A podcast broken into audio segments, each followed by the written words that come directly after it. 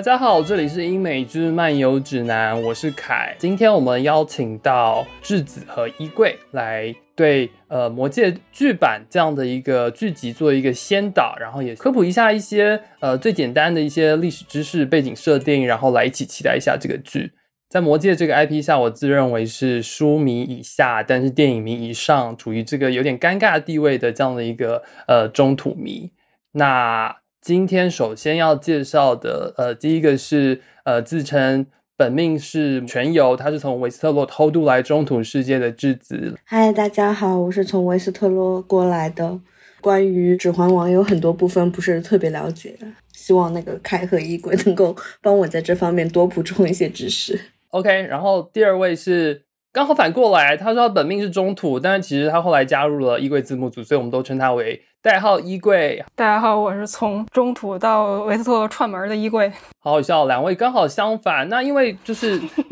这个这个秋天，其实对于奇幻迷还来讲，其实是非常非常期待。我我个人其实我记得从全游结束之后，然后听说全游要拍新剧，然后从亚马逊买了版权要拍剧版的。指环王开始，就是我一直看这两个时间点，二零二二年的秋天，其实就期待了很久。然后最近因为刚刚全游的那个《龙之家族》已经开始播了，然后九月二号就是月初的时候，刚好剧版的《魔戒》要开始，所以我们就想了想，决定了要来做这一期节目，来呃为《指环王》做一些前导，然后解释一些不是书迷就是需要知道的背景概念，然后也讨论一下这部剧集到底呃有什么值得期待的。其实从我自己来讲好了，我看过书，我看过电影，我自己其实一直都很希望这个宇宙可以持续下去，而且我一直都希望它可以不仅是电影，而是可以用电视剧的方式，可以呈现更多这个奇幻宇宙当中的故事啊、元素啊，就是给更多的时间，因为永远看不腻啊。每次魔戒电影看完之后，都会觉得哇，九个小时太短了。对，那霍比特人也是。你们你们两位呢？先从质子开始好了。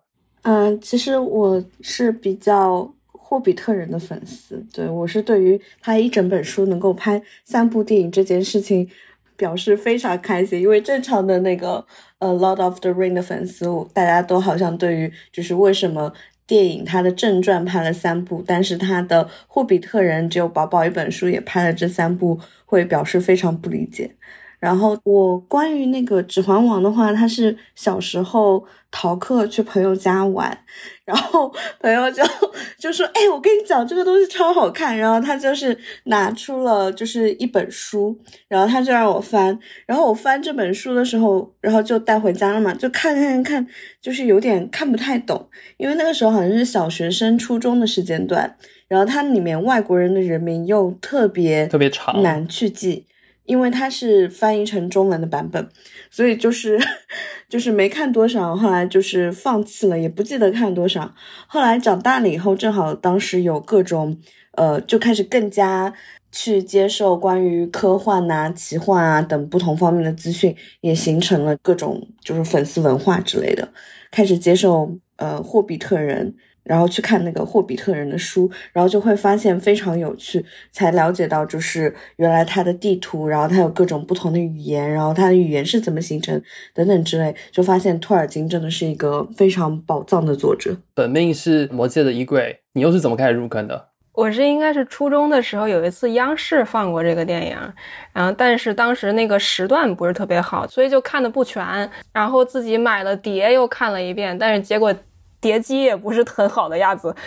很卡顿。那个后来我在澳洲留学的时候，我是在南部留学，然后突然有一天看到特别靠北的一个城市，那个有有展映的活动，然后我就拉上一个在西边的朋友，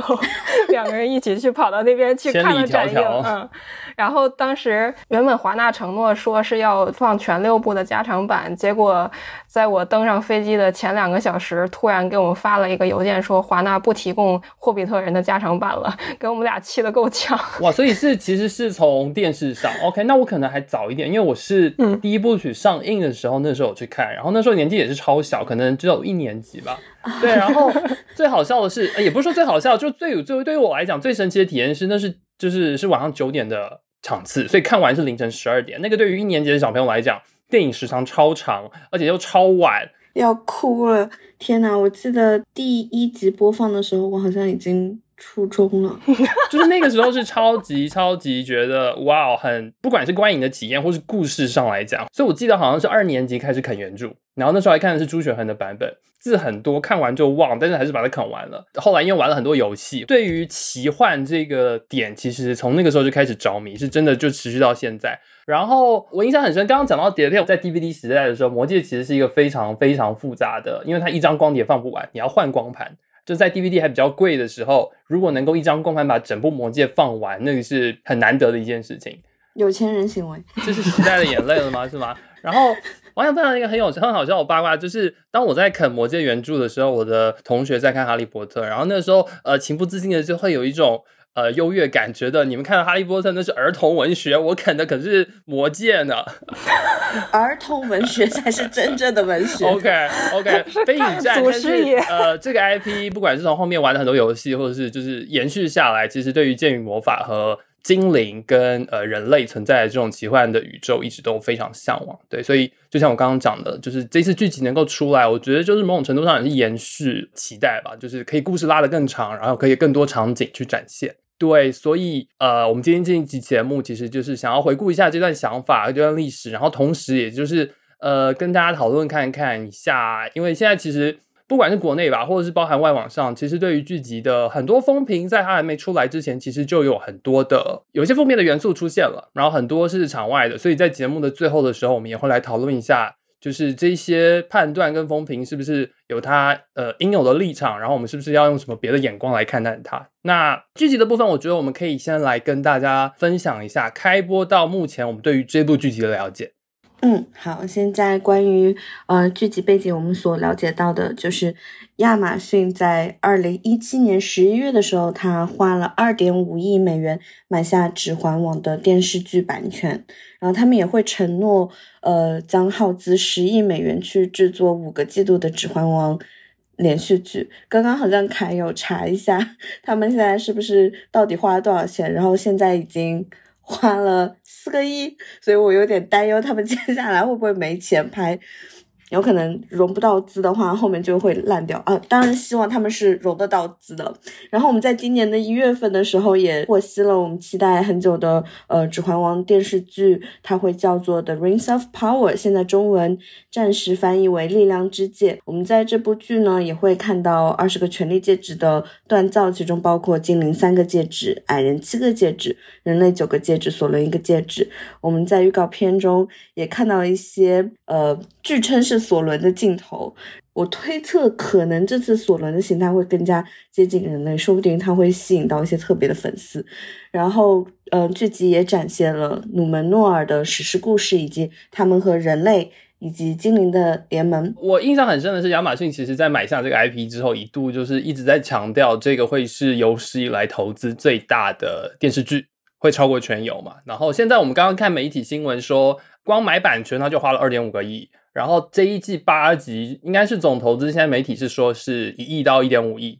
就是单集预算来讲，就是已经超过全有了。对，所以其实我觉得啦，听到这个部分，我我也完全可以理解，就是说呃粉丝的期待以及那种忧虑，就是很怕翻车。所以，我我我认识好多书迷，其实都就是不敢百分之百的强调说我很有期待，很多人就是抱着那种又期待又受伤害的感觉。是，我昨天晚上。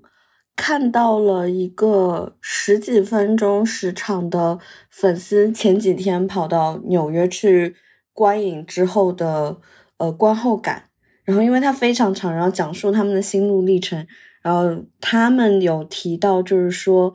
千万别用第一集和第二集的结果去。去思考这整一季，或者说他接下来几季会变成怎怎么样？他们现在看第一集和第二集有令人非常感动的时刻，比如说他们看到呃非常广阔的景色的镜头的时候，他们会被 wow 到。呃，还有一件好消息就是没有出现任何让他们觉得说嗯这件事情怎么会是这个样子呢？就是这种事件好像他们没有觉得。所以这部剧暂时可能是就是老粉看了也不会太吐槽的，这是好事对吧？是应该是好事啊，我觉得这样听下来，对，不要捧杀，但是也不要太悲观，我觉得。但是也有点可怕的地方，就是我现在为止没有听到那种普通粉丝看完之后夸的非常猛烈的，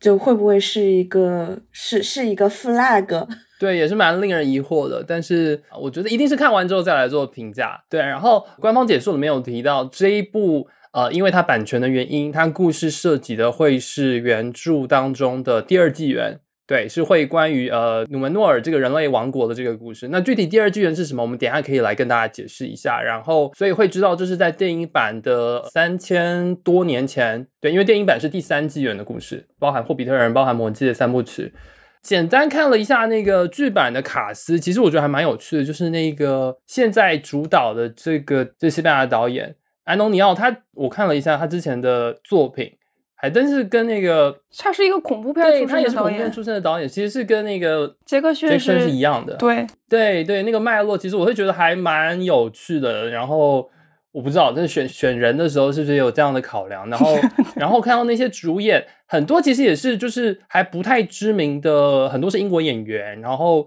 基本上没有非常知名的演员来参与。然后我觉得他这个路线跟全游其实还蛮像的，就是找很多不那么知名的演员，然后可能也期待他们就是可以在这部作品当中发光发热，然后可能会有一些不一样的结果，就像全游第一季捧红了那么多人一样。然后里面很好笑的是演那个艾尔德隆的演员，我后来看到他是他在全游里面其实有参演过艾尔隆德，哦，sorry，艾尔隆德的那个演员。对，他在全游里面也有参与过，然后他就是第六季的时候演那个年轻版的艾德史塔克。嗯，然后其他演员的部分其实没有太多印象。我我觉得没有知名演员参与不一定是坏事了。那剧集的背景的部分，我们现在就大概知道它会是主要在第二纪元，然后但是会有一些更先前的故事发生在预告片里，以及在各种媒体的采访和判断当中。总之就是一个魔戒电影的前传，可以某种程度上可以这样讲。然后，那我们就来聊一些呃具体的呃故事背景好了。我觉得你没有看过书，你看剧，它一定还会做一些先导，还会做一些概念上的延伸。但是我觉得我们在这里也可以简单梳理一下托尔金笔下这个中土世界的一些相关历史脉络。然后我们尽量不涉及剧透，剧集的部分不会涉及到，但是书的部分我们会做一个简述。所以说你可以自己酌情的要不要听，或者是你可以跳到下一个时间戳也可以。对，但是我们这边就是要来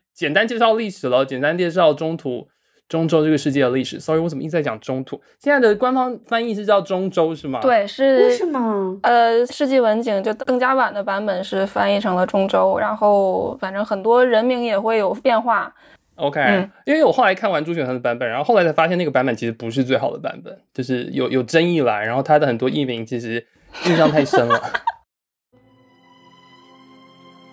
然后，如果我来简单描述一下托尔金笔下的这个世界，被称作伊路维塔的神和他手底下的维拉们创造了这个被称作阿尔达的世界。维拉们勤勤恳恳、开天辟地，为的是迎接伊路维塔的子女精灵和人类的出生。但是其中一位被后世称作魔苟斯的维拉，他心有不甘，他声称这将是我的王国，我要将它据为己有，决心摧毁维拉们所创造的一切。在双灯纪元，维拉们立了两盏大灯，为这个世界提供光明，但大灯最终被魔苟斯所摧毁。在双树纪元，维拉们迁移到西方的阿门州，种下了两棵巨大发光的圣树。此时，精灵在中州苏醒了，维拉们邀请出生的精灵们来到西方的阿门州居住。有的精灵历经千辛万苦抵达了阿门州，有的精灵却在半途当中决定留在中州。去过阿门州。受到双圣树光辉的照耀，死后被称作光明精灵；而那些没有去过阿门州的，则被称作黑暗精灵。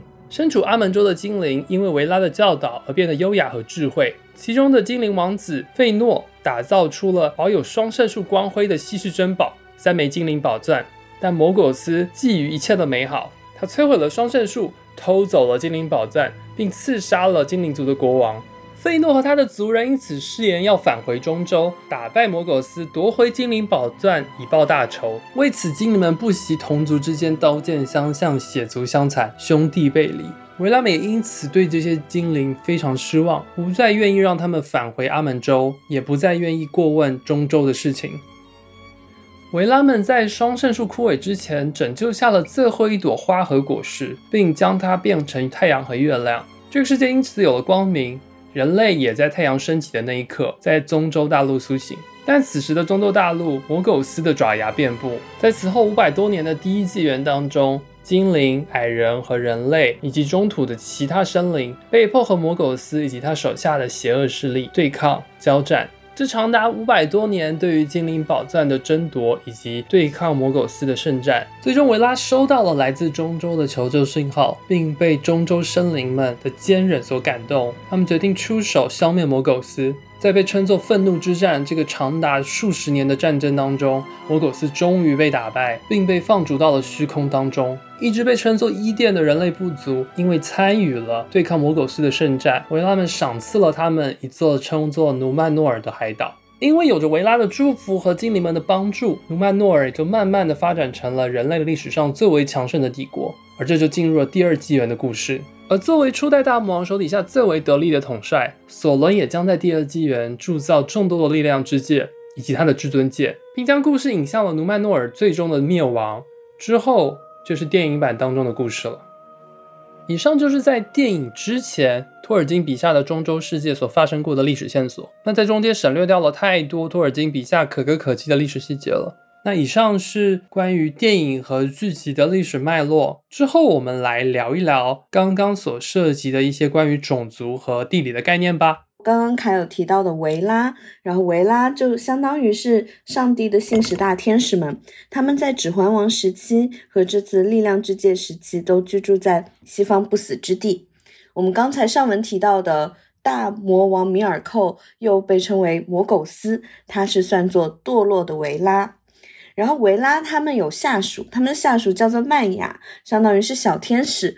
嗯，比如说大家印象深刻的甘道夫，可以被算作是麦雅。然后在甘道夫时期的第二代大魔王，就是指环王里面打来打去的那个索伦，也是一个堕落的麦雅。维拉大天使们最重要的任务就是按照他们主的启示去捏造上帝的子女。原先的旨意是。制作两批子女，第一批出生的是精灵，而第二批呢就是人类。但是呢，也有第零点一批子女，就是我们的矮人。维拉中的奥利，奥利是个神，因为太急不可耐，想看到他的创造品，在精灵和人类苏醒前呢，先制造了矮人。而矮人这个种族呢，也因此特别像他们的那个奥利一样，非常个性急躁，但是他们也非常擅长于挖掘和锻造。这次官方预告片中出现的矮人都灵四世和他的王后迪萨，是属于长须矮人，他们居住在中土的卡扎多姆，中文是翻译成什么？卡扎多姆嘛？对，卡扎多姆。这次的预告片展现出非常壮观的卡扎多姆，建议大家一定要找预告片和之后的正片来看，这样才可以知道，就是他到底花了多少 钱在三 D 建模这件事情上。卡扎多姆就跟电影版里面的那个有相关吗？就是电电影版里他们出现的那个矮人王宫的那个地方，他们遇到研磨的那里，对，瑞亚。对，就是那个地方，就是名字不一样，但应该是那里好看的时期，在电视剧版本里面会出现的是。对，然后它是出产呃精美宝石的地方，然后在《指环王》中，我们也可以看到弗罗多的他身上有那个金缕衣，就是。呃，Bilbo Baggins 送给他那个衣服就是密银甲，对，然后他就是用呃这种宝石作为材料制作出来的。然后这种美丽的宝石也导致了矮人们开始越发的贪婪去采矿，然后越挖越深，然后也导致了之后很多就是 drama 的产生。这个大家可以去找书去看这段非常好。然后第三个我们要介绍的是精灵。精灵呢？它本来是作为应该是第一批出生的子女，他们的特殊技能是可以长生不老。但是精灵也是有分有等级的。刚刚我们有提到那个两颗会发光的金树和银树。假设你作为一个精灵，你如果抵达过西方不死之地，并且沐浴过呃双树之光的，可被称为高级精灵。像《指环王》中，呃，我们熟悉的凯特·布兰切特，她饰演的凯伦·翠尔就是高级精灵。而比如说像精灵王子，因为他没有沐浴过圣树之光，所以他就没有那么高级。不好意思，精灵这个概念应该是整个电影系列当中给大家留下最深刻印象的角色。接下来我们介绍的是人类，在剧中我们主要看到的会是努曼诺尔人。从名字我们就可以看出，他们是居住在努尔诺曼 岛上的人。这座岛屿的形状是五角星，可惜呢，维拉也不准他们有任何将船驶向西方不死之地的可能性。然后在第二纪元的下半夜呢，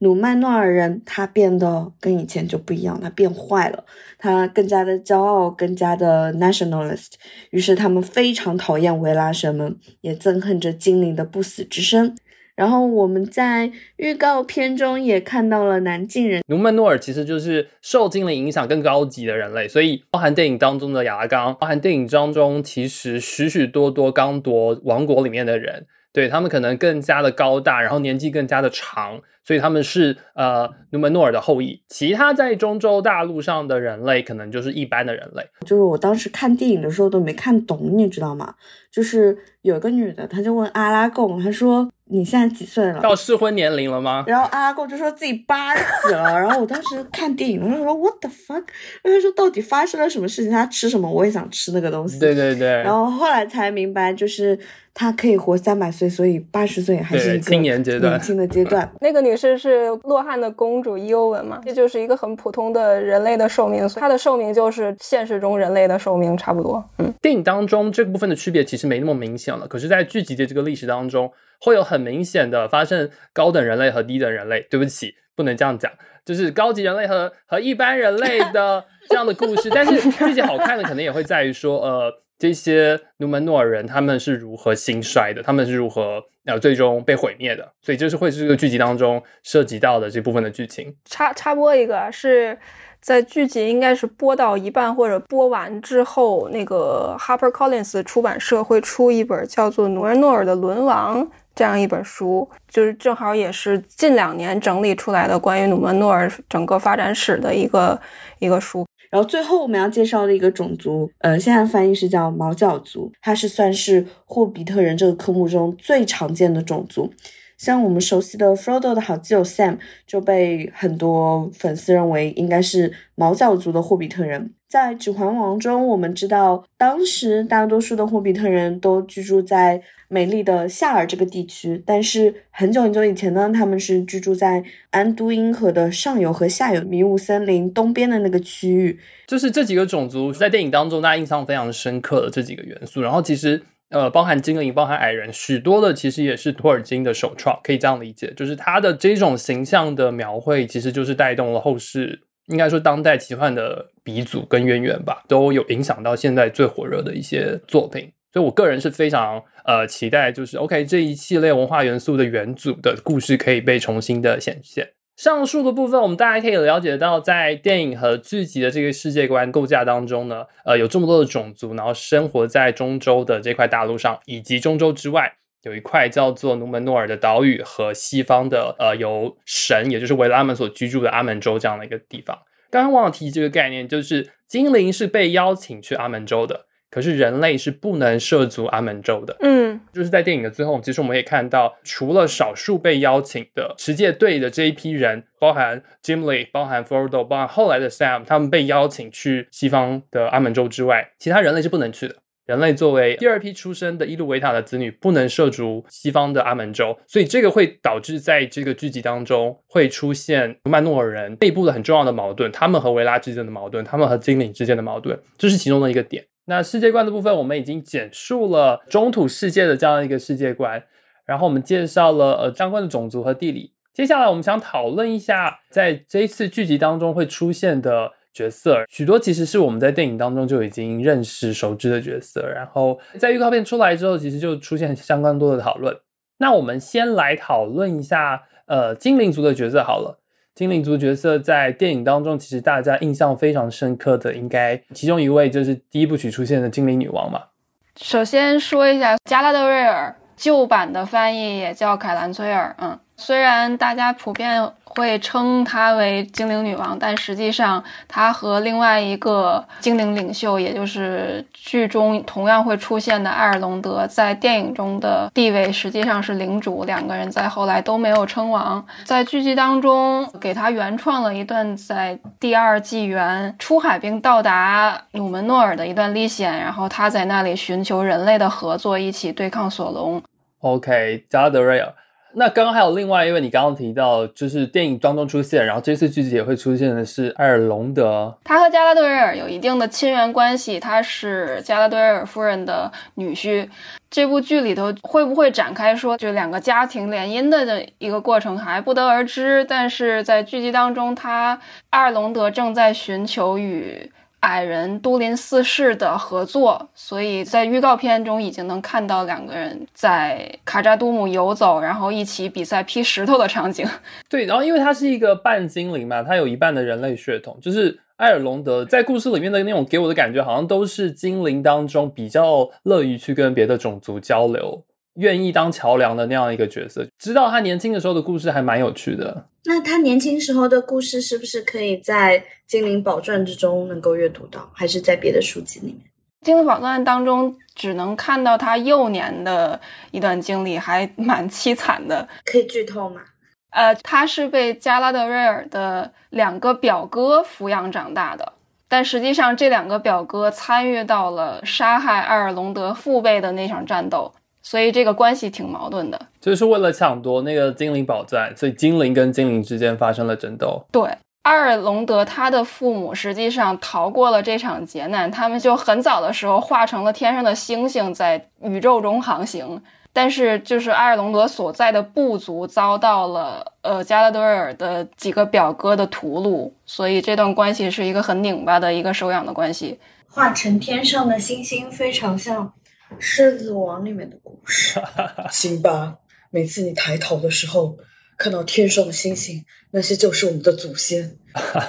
他有一半的人类血统，就是这样，就是他的父母都不是完全的。完全的人类或精灵，他的母亲是贝伦与露西恩的孙女，所以他有人类的血统。他父母都是精灵和人类的混血。对，埃尔隆德是整个中州可能血统最为复杂的一个角色，他这一脉是血统最复杂的一脉。对，然后因为本质上他是由诺多族培养长大的嘛，所以对于工匠技艺这一块可能会有一定擅长，所以才发展出了一段和矮人结盟的故事。对，然后因为他是一个半精灵，然后他有一个孪生的，是哥哥吧？对，孪生哥哥，然后哥哥选择了做人类，他选择了做精灵，成为人类的那个，就后来变成了我们前面提到那个人类王国努门诺尔的第一位皇帝。嗯，所以努曼诺尔的皇室其实跟埃尔隆德是有呃亲属关系的，对，所以这个，因为我觉得在剧集里面又会有一些就是纠结在里面吧，对，嗯，所以就是像我们看到的那个阿拉贡，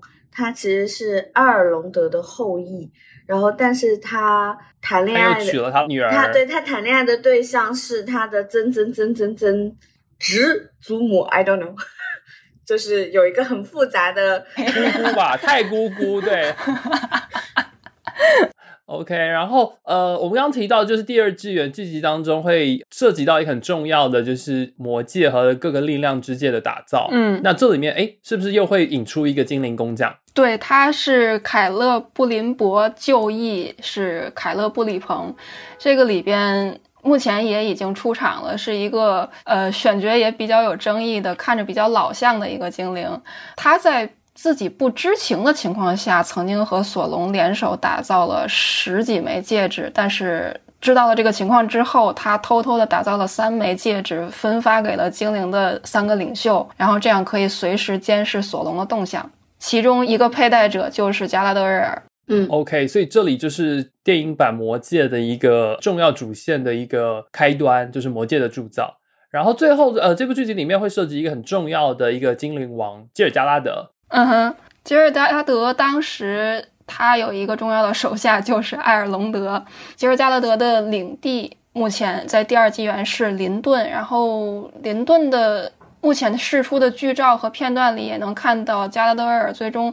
到达了这个地方，然后具体这几个精灵在林顿这个地方又会商讨出怎样的计策还不清楚，没有任何的信息透露。对，然后所以这是精灵的部分，主要就是这四个，其实呃在故事原著当中非常重要，然后在电影当中有一些已经出现过的，嗯，但是因为同时也会有别的精灵的不具名的角色存在嘛，有一些可能是剧集原创的，然后有一些是来丰富第二纪元的这个故事宇宙的，所以。我知道又会有一对剧情原创的精灵和人类相爱的这样的一个情节，对不对？对，这个精灵的名字目前被翻译成阿隆迪尔 （Arandio），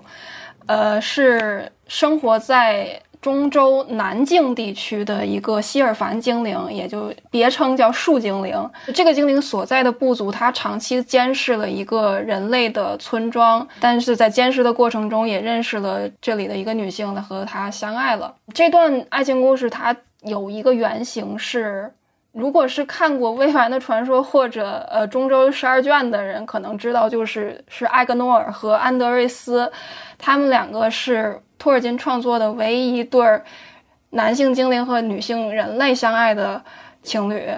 但是当时他没有办法和安德瑞斯结婚。安德瑞斯这边对这这种纠结的关系也有非常多的想法，甚至和艾格诺尔的领导产生了一段非常激烈的争执，来讨论长寿和人生的意义等等。这一段的辩论在。好像是涌泉，就是也就是文景的中文译者，他在自己的个人网站上有发布过，大家可以去找找，就特别的精彩。呃，至于剧集里，他可能就没有展开那么多的深度，但是因为这两个人有一个监视与被监视的关系嘛，所以这两个人的爱情路应该走的也不会很顺啊。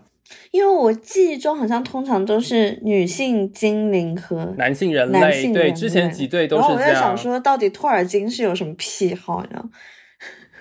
嗯，对，这里感觉会有一点对人类男自己在幻想的那个里面，对，在意淫，对，在意淫，对。不过贝伦与露西恩他是照着自己和老婆的标准写的，所以对于露西恩这个角色也有非常多极其的美化的描绘。嗯，哦，对，而且因为其实前面几段除了亚伦和亚拉冈之外，前面几段其实都是经历千辛万苦，尤其是贝伦和露西安那段在精灵宝藏当中，是的，就是从来就没有一个可以顺顺遂遂，然后有完美结局的，对。OK，那精灵的部分过了之后，矮人的部分前面有提到，就是这部剧集的两个矮人的主要角色是剧集原创的，在故事当中是没有的。对，它的原创是基于说都灵这个称号被沿袭了六代，然后在第二纪元差不多就是第四代，所以是主要聚焦了都灵四世和他的王后迪萨的故事。OK，所以其实应该是说，在那个大事年表的附录当中，这个部分的矮人的历史没有写的那么详细，所以就是呃很合理的推测，然后塑造了这样两个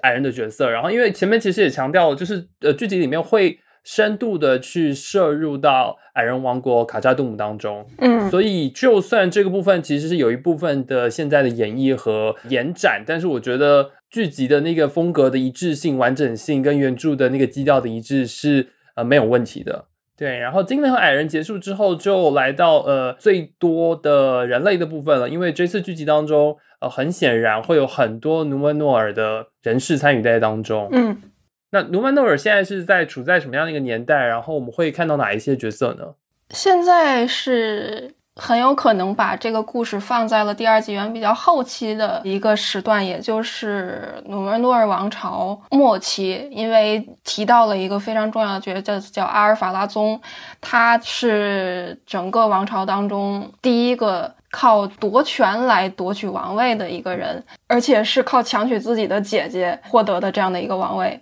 他们是坦格里安家族的吗？近亲结婚？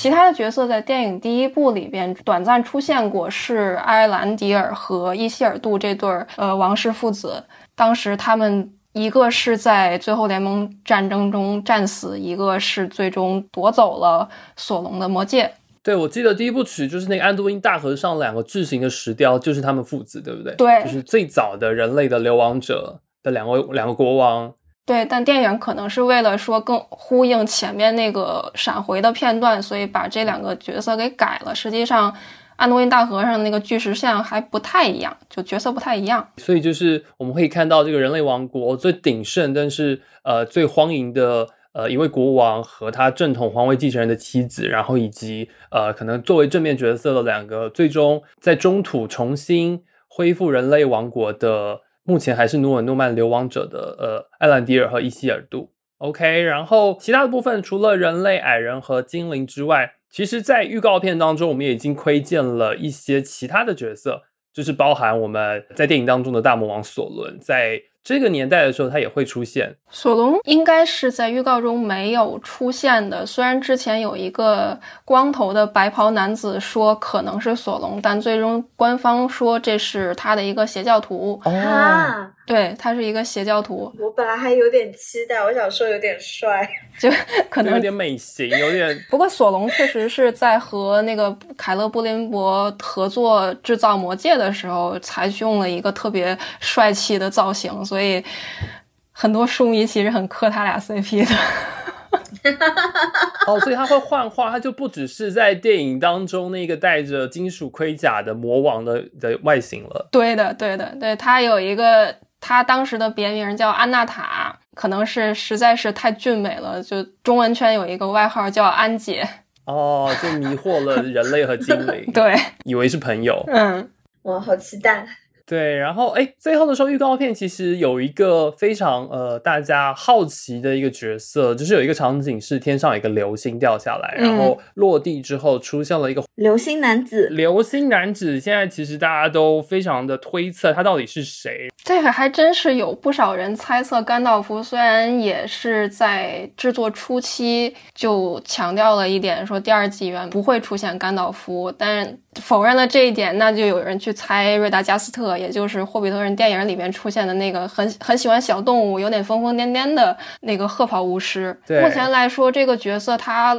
在预告中最新的预告中露了一次脸，但是从整体的装束来看，看不到特别明显的角色的特征。我我觉得就是如果电影当中这么就是受欢迎的角色回归，剧迷一定会很开心啦。可是因为会有很大幅度的改变原著的关系，书迷可能就会有意见吧。这个我觉得确实是很难取舍。确实，对。然后因为刚刚也提到了，就是整个这个第二纪元的故事当中，其实已经陷入到了一个相当巨大的危机，所以我觉得呃，可能出现这样的一个神秘人，出现这样的所谓的场外力量。可能会对剧情的推动有很重要的作用，嗯，那就看到时候怎么演绎了。Oh, misty eye of the mountain below, keep careful watch of my brother's souls. And should the sky be filled with fire and smoke, Keep watching over during suns.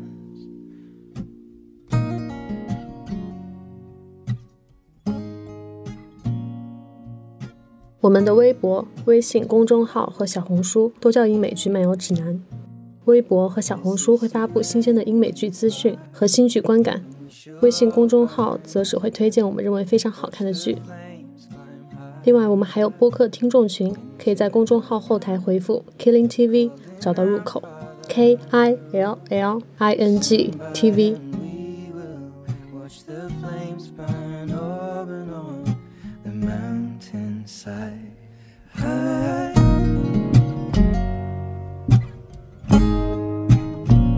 And if we should die tonight, we should all die together. Raise a glass of wine for the last time, cooling out Father Road. Prepare as we will watch the flames burn up and on the mountainside. Desolation comes upon the sky. Now I see fire inside the mountain. I see fire burning the trees, and I see fire hollow in soul. I see fire. 好，所以以上我们简述了历史，还有呃相关的种族地理的概念之后，我们也讲了一下重要的一些角色。那后面的部分，我们想讨论一下开播到现在呃一些的争议。呃，首先是选角的部分，我记得在那个定妆到刚刚出来，还有就是最早的那一批的预告片的时候，应该是二月份的时候，那时候一个极大的争议就是出现了一些深皮肤色的，包含精灵、矮人，还有甚至包含猫脚子，也就是霍比特人的的这样的一个概念。因为在原版电影当中，基本上所有的角色，尤其是正面角色，都是由白人演员来饰演的，就只有极少数在剧情当中被索伦所协助的一些。呃，算是蛮族人类嘛，就是他们作为敌对的势力，有一些其他肤色的演员参演，然后有一些半兽人，就是所谓的奥克，是有非演员来饰演的。所以就是确实原版的电影相对比较白，然后我我也可以理解，就是 OK，大家直观的看到了新的面孔加入之后，会有一些疑惑，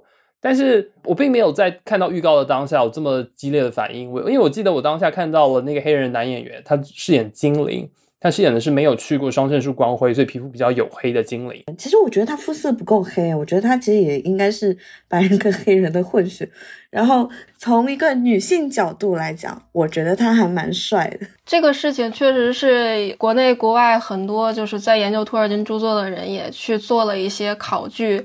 呃，至少精灵这一块选择用有色人种来演，它有一定的依据，因为在托尔金创作的早期就引用了，应该是从北欧起源于北欧的一个民间故事，叫《小艾达》，里边就提到了精灵分黑白两种肤色，这么这么一个概念。而且“艾达”这个词我没有看到原词，但是这个词就很像是托尔金著作里边，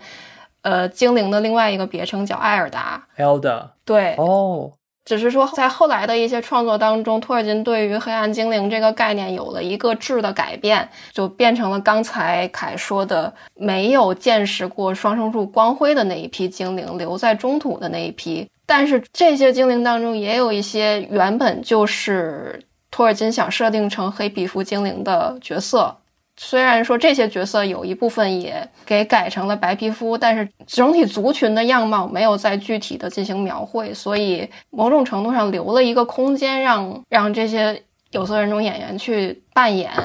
再就是这个角色本身就是一个原创角色嘛，所以确实是找到了这样的一个让他发挥的东西。至于说毛角族也有一定的依据，因为在原著当中。对于这这个族群的描绘就是 browner，棕一皮肤更棕一点，而且在剧集里头也能看到一个就是棕皮肤的老者。更何况那个书里也有描绘说，在霍比特人当中有其中一个族群，它就叫白肤族，那就是强调它的肤色更白皙。那可能就会有就是没那么白的种族，因为是要对比出来的嘛。对对，所以其实从书迷的角度来讲，原著就是有这个合理性，就是有这种多样肤色的。呃，角色的呈现，对，然后我觉得，如果从不那么书迷的角度来讲，适度的改编其实也是非常合理的。其实，因为原著的电影，我后来才看完电影，在看书也才知道，说托尔呃那个彼得杰克逊的他的电影，其实很多的细节跟原著其实也是不完全相符的，也有做了很多改动嘛。嗯，然后呃，当然我也知道有一些非常死忠的书迷在当年也非常非常的不认同这个部分，对，但是其实大部分人，或者是说很多人现在回过来到现在来看。一部分从书的角度，哎，本来就有那样的空间是可以有更多的演绎，然后再加上现在毕竟是一个反派，是一个再创作的话，这个是合理的，因为本来白一点、灰一点，其实我觉得都是很有趣的，而且我觉得很特别的是，这一次的很多的讨论是强调在精灵的那个角色上面，矮人跟霍比特人，大家好像没有反应那么大，就可能大家对于精灵的滤镜太强了，而且就算是电影里边的。呃，电影里边的黑暗精灵，也就是莱格拉斯和他爸爸瑟兰蒂尔，也是由白人演员饰演的嘛。而且电影一定程度上也给他们做了那种高光滤镜，就虽然没有其他角色那么强，但是是有一点点的，所以就直观感受上可能不会去区分莱格拉斯和其他那些精灵角色的区别。是，所以就是我觉得啦，某种程度上来讲。就是被席卷到了那个关于政治正确是否有正当性的那个大讨论当中，然后就有很多鲜艳性的判断，然后哎呀，就是政治正确又怎么样了？真是是，但是至少我个人，我刚刚其实我的观点跟智子蛮像的。我刚看到这个黑人演员他黑暗精灵的定妆照的时候，我没有注意到他的肤色，我反而被他的那个眉宇所呃算是吸引到了，或者是因为他就是长得不太像普通人，他长得。OK，凯，因为这演员我很早就很早就在我知道他演过柏林柏林站 Berlin Station 的第三季还是第二季，就是我之前就对他有印象，他长得很特别，他不太像普通人，很上镜，至少我个人觉得他是符合就是精灵的那个气质了。对，然后包含呃毛脚族和那些矮人的演员，这些呃其他肤色的演员，在至少在预告或是在呃相关的展现当中，其实我觉得气质上都是符合的。有一点点题外话，就是《沙丘》里面的那个女演员叫做 Zendaya，对，然后她是算是呃黑人演员，然后她之前有在一个 panel talk 里面，她有明确的讲出，就是虽然说好莱坞界现在开始愿意启用黑人演员，但是他们也还是尽量会选择像她一样浅肤色的，是，就其实还是主流审美的一个延其伸。实。其实还是主流审美，对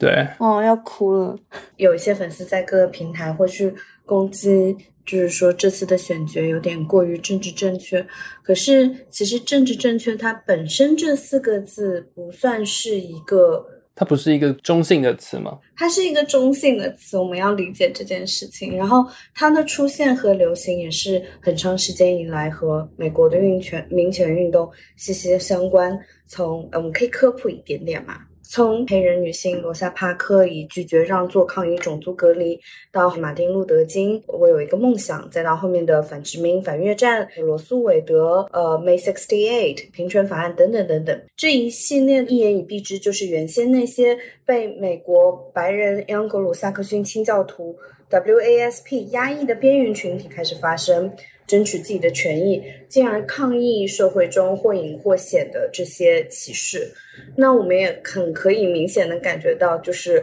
如果你本身是处在一个优势地位，你身为一个白人男性，你是在这方面本来就是占优势的，你肯定是会用各种你能找到的理由去反对“政治正确”这四个字。那“政治正确”这四个字在我们国家也会有发生歧义。就是我们有的时候提到政治正确，我们提到的不是说原本它的意思是基于普世价值的基本修养，但是在我们这边，我们会觉得说，是不是你就只是在讲大话、讲空话，做一些表面功夫，而不是实在的去推进社会的发展？就是希望大家能够在这方面对政治正确有一个比较就是 中性的一个认知。但是我觉得就是说，呃，虽然我不确定。这次的力量之间是不是个胡剧啊？不好意思，但是呢，我们要相信这种大的 IP 下，他的所有的选角导演，他一定是非常专业，并且有很多年的经验。他肯定是综合你一个演员的台词功力啊、演技啊，以及你的外形符合啊，然后各个方面去选，就是说，呃，谁可以饰演这个，谁可以饰演那个。它一定会具有一个逻辑性在里面，也希望大家能够多给一点耐心，给力量之戒，相信专业，相信专业，然后把注意力从这些有的没的事情给重新转移到一个对于中洲世界的热爱中。非常同意，对，那所以这是选择的这个部分，但是另外一个部分，呃，在预告出来之后，哎，我们其实也看到了一些负面的评价，是关于说觉得剧里当中的精灵，尤其是两位加拉德瑞尔和埃尔隆德这两位在电影当中其实是有非常重要的地位，然后在剧里当中就是有新的演员来饰演他们年轻的时候的故事，然后呃，可能有很多人会觉得说新的演员。的扮相和那个造型不及电影当中的那么有精灵的所谓的仙气，或者说有所谓呃精灵的那样的光环。我觉得从另外一个程度上来讲，因为这毕竟也是不同年代的故事，那个精灵的光辉也罢，或者是说我们现在的审美之下，我们还想看到那么高高在上的那样的形形象嘛？我觉得这里面其实也蛮多可以讨论的点。我觉得凯伦·翠尔还蛮好看的耶，对，就是是是是大家审美有有差，对不对？我觉得这次选的白人演员都还挺不错的，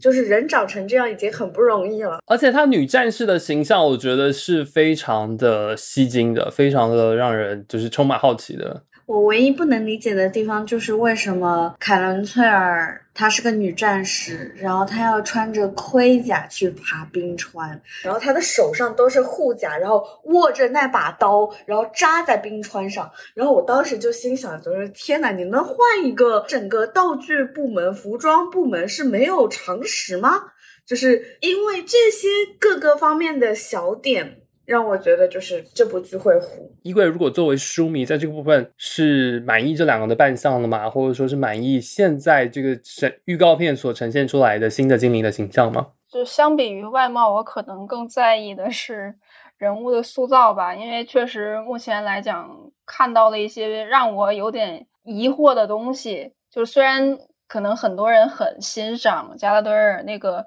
战士的造型，然后以展现他很有力量的一面的这个想法，但是因为书里也是强调过他长时间的跟着一个玛雅学习魔法嘛，所以他是一个偏魔法系的一个精灵。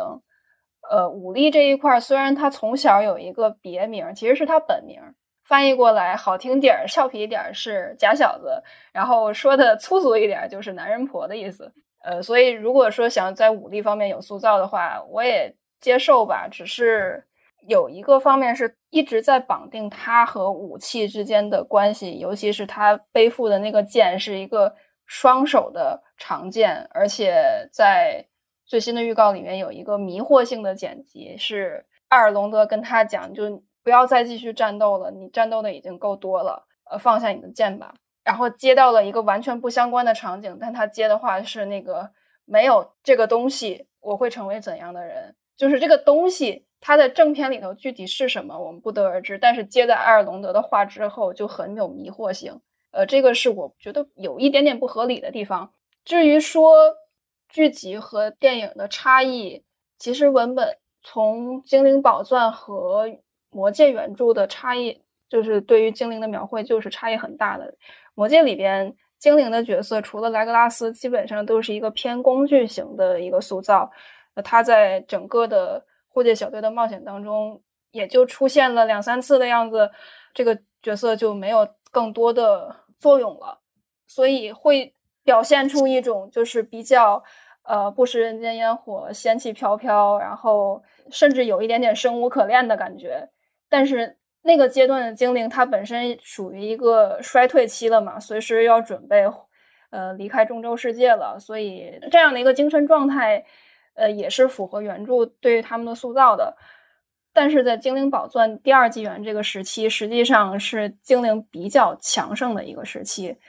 精灵的青春期、少年期，对，所有这些精灵都还是一个情感特别丰富，各种七情六欲，然后甚至甚至有有正面角色、有反面角色的这样的一个塑造。所以也是在最新的预告里面，加拉多尔有一句台词是“我胸中有一团怒火”，类似的这样的话，他是一个很义愤填膺、很凶猛的一个状态。对对，确实，相比电影当中给人精灵的那个印象，我们现在在讨论说精灵是不是没那么有仙气了？其实也就是说，精灵是不是越来越像人了？因为电影当中确实像衣柜刚刚讲的，像工具人，或者说他的基本上就是绝对的光明或是正义，在在电影当中他是没有。呃，内在的，他是没有去表达他的心态纠结的。所有的精灵都是非常清楚他要干嘛，然后非常勇敢的形象，甚至都没有就是出现精灵。其实作为一个个体，它是应该有呃，如果我们说精灵性或者说人性这样的概念在里面的。因为原著当中，在精灵宝钻当中，他们甚至会为了呃三颗宝石就杀害亲族，就是可以做出很多在电影当中那个形象完全不一样的事情。呃，我我印象很深的是。全游刚刚播出的时候，它最开始给人的感觉是，它把奇幻的这个故事讲得非常的肮脏。那肮脏是指在服化道上面，因为有很多的血，有很多的土，有很多暴力的场景。然后同时也在呃道德层面，就是第一次在奇幻这个故事当中，不那么有非黑即白、清晰的邪恶和正义的那样的两面，而是开始变得复杂，开始变得有权谋了。那其实我觉得这个剧集在。更加细节的层面去描述，呃，原著当中这个时间的本该就有的属于精灵的纠结，或属于呃这样的重要人物个人他的呃内心的所谓成长也罢，或者说各种各样的矛盾和冲突，其实合理的，我觉得啦。对，非常合理。我我印象很深，你刚刚说到工具人，我就想到雅文。雅文在电影当中就完完全全每次出现都有发光，然后每次出现就是绝绝对对的工具人。《指环王》电影版本里面的仙气，我认为是打光过度造成的，就是出来一个精灵，然后你就觉得哦，这个屏幕闪瞎了你的眼睛，然后就给你一种仙气的印象。但是其实他们也就长这样，自己会发光。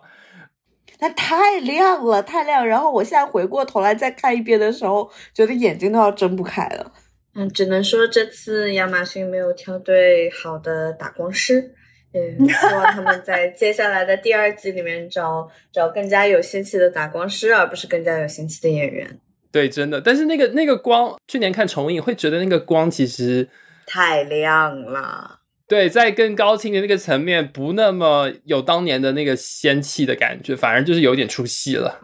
对对对，视网膜不是很友好。呃，岔开一句，就是其实有很多人对于雨果·维文还有。加拉德威尔的丈夫凯勒·伯恩的饰演者，戏外的形象是不是很满意的？因为这两个男演员可能在某些人的眼里没有那么的英俊，但是在戏里的形象就还是很俊美的。OK，就粉丝不要入戏太深，演员还是要生活的。戏外都要管的吗？就是就是，反正会有一定的差异嘛。就是我的意思是说，就是电影会给演员带来一个就是颜值上的提升和气质上的提升。那。人家英国演员总共就那么点，对吧？一部分被 《权力的游戏》拿走了，一部分被被《哈利波特》拿走了，然后一部分，然后就被各种奇怪的英国剧集给拿走了。那剩下的这点演员能挑的、能看的，差不多长这样也挺好了。因为毕竟那个国家的演员不是那么流行去整容，让自己有多美。所以原生状态能够长这样，真的天然的样子，天然长这样，就是大家要学会感恩，起码人家是做得出表情的。对，你要看滤镜就去看滤镜，你不要来看指环王。但是讲到审美，呃，我们又好像这相关的讨论也是聚集在精灵身上，因为我个人啦。这个趴讨论审美的话，我觉得亚马逊的审美在其他精灵之外的所有角色上面都是一致的，就是包含我觉得那个毛角族的那个演员，就是他的扮相，以及几个矮人新的扮相，我觉得是属于中土中州世界的这个种族该有的样子。那个矮人往后低下，那个服化道被骂惨，作为一个。呃，中州世界粉丝大家都应该知道，矮人女性脸上是有胡子的。OK，我更加喜欢看霍比特人，然后霍比特人里面出现了很多矮人女性，所以 technically 来讲，低下她并不是第一个出现的哦。然后在霍比特人中，她的女性她脸部蓄发是比较像长得比较多的鬓毛，然后然后跟着头发编成了小辫子，非常可爱的样子。然后在低下她释放预告片的时候呢。就是大家会觉得说，哈，你矮人，你用黑人，你也就算了，你竟然让他没有胡子，然后就关于一个矮人女性到底有没有胡子这件事情，在整个中州世界的中外网络都发生了一场大辩论，就是有支持方的，有反对方的。啊，这个事儿其实当时他的定妆照出来的时候，有人把那个照片放大了一定亮度之后，是可以看到就是腮边有一点点络腮胡的。对，呃，这个问题我觉得也可以稍微解释一下，因为在也是在附录里边有有一个描绘是另外一个矮人女性，迪斯是唯一一个在历史上有记录的矮人女性。很多人认为他们在历史上没有那么多的记录，是因为他们的相貌跟矮人男性。太接近了，至于是什么接近的，他没有去讲。然后在书里，应该是也是附录里面强调说，就雌雄莫辨的相貌。其实给他们迁徙啊、逃难啊带来了一定的便利，所以在霍比特人里边就出现了那种浓密的须发之后，某种程度上也成为了一种就是流行文化符号。包括你看后来出的猎魔人里边也有一个矮人女性的龙套，她也是须发非常浓密的。但是就全当我给亚马逊 找理由好了，那个可是矮人的全盛时期，就是没有那个必要去掩盖自己的。相貌特征，留一点点络腮胡也是，我觉得也是可以的。对，在我们活的这几十年里面，看到人类女性，就比如说从早一点二十世纪初的时候，他要求女性是一个胸到腰，它是一个直的，然后臀部这边突然间翘起来。然后到二十年代的时候，突然间流行像小男生一样瘦瘦的身材。然后之后呢，在二战后又开始流行像玛丽莲梦露为主的那种比较偏 S 型的身材。然后到我们九十年代初的时候，又开始流行像 Kate Moss 那种名模为主的那种非常瘦、非常干瘪。然后 Twiggy 也是那种风格身材。再到最近流行的金卡戴珊的身材，那更不用提所有的服装、发型、妆容。那矮人女性有可能就有一段时间流行有胡子，有一段时间她们靠自己的锻造技术流行小络腮胡，呃，嗯，对，然后自己有剃胡刀，然后有的时候又流行大络腮胡，这是矮人自己的审美，所以希望人类不要有更多的偏见去。对，人类男子真的那个手伸太长了，矮人的女的都要管。这句话是另外一个人类男子讲的，不是我们讲的，不要骂我。人家是王后哎，我记得印象很深的是，这个是 Jamily 的一句台词，说矮人女子有长胡子。然后，因为像衣柜刚刚讲的，就是其实，在原著当中，对于矮人女性的描绘不是那么多，所以这个篇幅相对来讲算是托尔金原著当中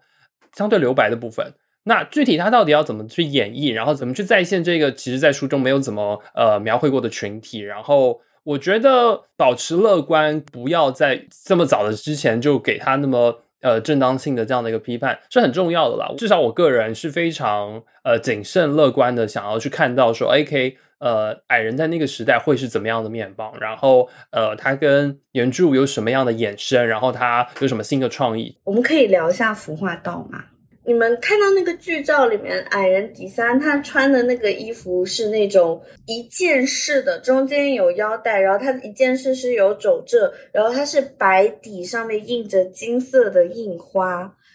这个造型本身是非常偏希腊风格的，然后它的这整件衣服就是跟之前的《指环王》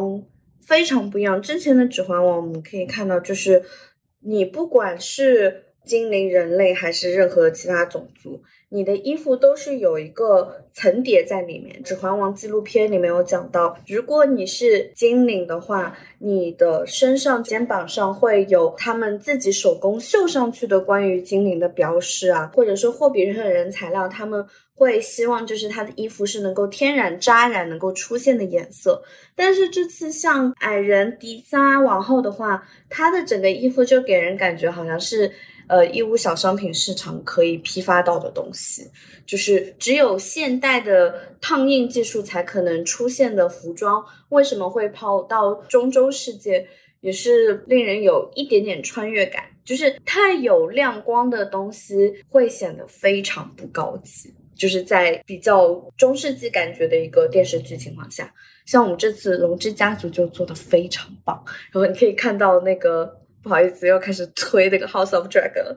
就比如说，你看那个呃，我们的公主殿下，她被宣称为她应该可以是继承人的时候，她身上戴了一串大项链。然后你仔细看的话，项链上每一块都是代表一个家族，有龙家、有陆家、狼家，然后等等之类。这次亚马逊花那么多钱在那个服装上面多花点钱会死吗？就觉得非常不讲道理。身为一个不是影视行业，但是跟亚马逊有关的从业人士，在跟亚马逊打交道的过程中，发现亚马逊是一个非常抠逼的公司，不要脸。天呐，就是讲到了一个都我都快忘了的点，就是呃，都林四世还有吉尔加拉德的衣服都出现了那种刺绣大字儿，有好事者给翻译了一下，发现都特别的中二，什么吉尔加拉德好像是这边是。至高王就搞得像大字儿 T 一样，哦，所以他的衣服上面是有精灵文的铭文，然后被翻译出来了吗？对，翻译出来，但是写的就很没有内涵。哇哦哇哦，那真的对，那这样感觉就是不只是衣服上面，就是很多的细节。我补充一下，那个努门诺尔的盔甲它是缺斤短两的，就没有脖子的护甲和腿部的护甲。这个，而且当时那个剧照里边放出来，可以看到前排有一个人，就是他们的王后米瑞尔。就王后亲自带兵打仗，你都不把盔甲带全了，你是想干什么？这个锅就是存在在他们那个服装部门。我们继续骂一下服装部门那些人，希望下次能够请一些有常识的人。关于中世纪打仗那边有那么多的文献可以去查阅，你去任何一个在欧美的大型的博物馆，它里面都会展盔甲，就是随便抄一个也比现在这个就是更加有逻辑一点。好，让我来呃为亚马逊讲一点话好了。我觉得就是换转换一个立场好了，就是相比隔壁，相比隔壁的龙之家族，呃。龙之家族没有像魔界，没有像中州这边有这么多考据的书迷，一帧一帧的抓细节，然后抠细节。你什么意思？其次是最重要的一点是，那个亚马逊的公关真的没有华纳做的好。对，华纳的公关，我们刚刚看到那个项链，其实我最早看到那个项链其实是公关发图的，是官方在第一集播出之后，就是把那个图抠出来，然后告诉大家说有这么精妙的细节。然后我知道第一集播完之后，其实有两张图，一张是盔甲上沾血的一个高清的海报，其次是刚刚提到的那个雷尼拉他的那一件最终的礼服。所以我觉得我们在抠服化道的时候，真的它跟公关都是相关的，它跟这个剧集的好评与否，以及跟呃在播出之前之后这一系列的宣传，其实都相关的。所以真的是亚马逊，亚马至少逊不行。看看起来还是嫩了一点，真的对，所以好吧，我我开始理解那个担心被毁 IP 的那个心情了，好吧，所以我觉得，嗯，从细节上或是大家的着重点不一样，还是希望这个中州世界第二纪元的故事呈现的可以不会有这么多大家的预告当中看到的这些抠抠搜搜的不够完美的点吧。所以，我们刚刚讨论了选角的相关的争议，以及呃剧情改编，还有孵化到目前呈现下来，其实有些不尽人意的地方。那还有最后一部分剧集，它是基于其实是一个类似于大纪年表的一个非常宽泛的这样的一个文本，所以它其实有很多的故事是需要编剧去现编的，因为在他读到的文本当中，托尔金就是寥寥几语写了几几年哪一个国王死掉了，几几年发生了魔界的铸造，那是不是跟这次龙之家族就很像？哎，又跑到了维斯特洛然后维斯特洛这次也是建立在一个像历史书一样的东西，然后它是没有几乎没有什么对话。然后这次我们看的《力量之界》，它给的资讯其实是对原著的设定其实没有那么多的，还有一个部分是因为那个这次制作里面那个新线有参与，所以电影版的剧情其实是可以在剧里面展现的。但是我们刚刚故事提到了很多什么精灵宝钻啊，或是一些更之前的历史，它是没有版权去正面描述的，所以这也是蛮蛮有趣的一个地方。所以在这样的一个情况之下，他会做相当程度上的拓展，然后也已经知道会有一些改变。其实我还想蛮完整的问一下衣柜，那这些改变其实对于书迷来讲，其实现在是正面的吗？还是说相对还是比较消极的？真的只能说是谨慎期待了，因为我跟很多读者的想法是一样的，就是不认为说改编第二纪元的故事是一个比较好的选择，因为第二纪元啊、虽然有相对丰富的关于诺诺尔的记载，但是整个的记录来讲，它更多的着重在人类这一块儿，然后其他种族的写的都比较潦潦草草，然后你又没有办法去从其他的文本上借鉴更多的东西来填补自己的剧本儿。那实际上对于编剧来说，虽然发挥空间很大，但是也也挺吃亏的。OK，所以谨慎期待就是来自书迷的观感。那诶，智子呢？好像就是在我们的讨论过程中，我发现精灵宝钻 好像是一个更有趣的用来去改编的东西，所以也非常期待精灵宝钻在之后会被不是亚马逊的别的公司能够改编成电影，然后也出个三部曲。刚刚其实前面提及，但是我觉得要再次说明的是，就是亚马逊这一次能够拿到附录，已经是非常千辛万苦的事情了，因为他跟托尔金的版权方去谈判是没有办法获得包含精灵宝钻以及包含更加主线的文本，对，因为他拿到其实是一个相对附录的一个东西，然后也是托尔金没有具体描述太多故事的这么一个年代。当然，我我完全同意世子，我也完全非常想要看到精灵宝钻，它可以用不管是什么新的媒体的方式能够被展现出来，然后能够一比一的还原那个年代跟那个故事。但是现在我们就只能看到这个，现在有什么就吃什么吧，就是属于我们这个年代的这个魔界的作品，就是这部剧集了。对，所以还是希望他就是能够一部接着一部拍，然后一季接着一季拍，真的。好，那今天的节目呢，我们邀请到了智子和衣柜来帮我们呃回顾了一下魔戒剧版，在看之前你需要的一些相关的呃概念元素，以及我们也讨论了一下这个剧版在开始之前的一些争议。作为魔戒电影和书的粉丝，还是很希望就是在剧集播出之后，大家看过之后再来做判断。至少我个人是非常期待的。就谨慎期待吧。那个，我还是希望它能好看。嗯，亚马逊，拜托了。然后因为这一季是在新西兰录的，所以我非常期待能够看到就是非常雄壮的景色啊，以及或许我们可以看到一些熟悉的场景。OK，好，那今天就到这里，谢谢大家的收听，拜拜。拜拜拜拜。如果你喜欢本期节目，希望你去苹果 Podcast 给我们一个五星好评。我们下期节目再见。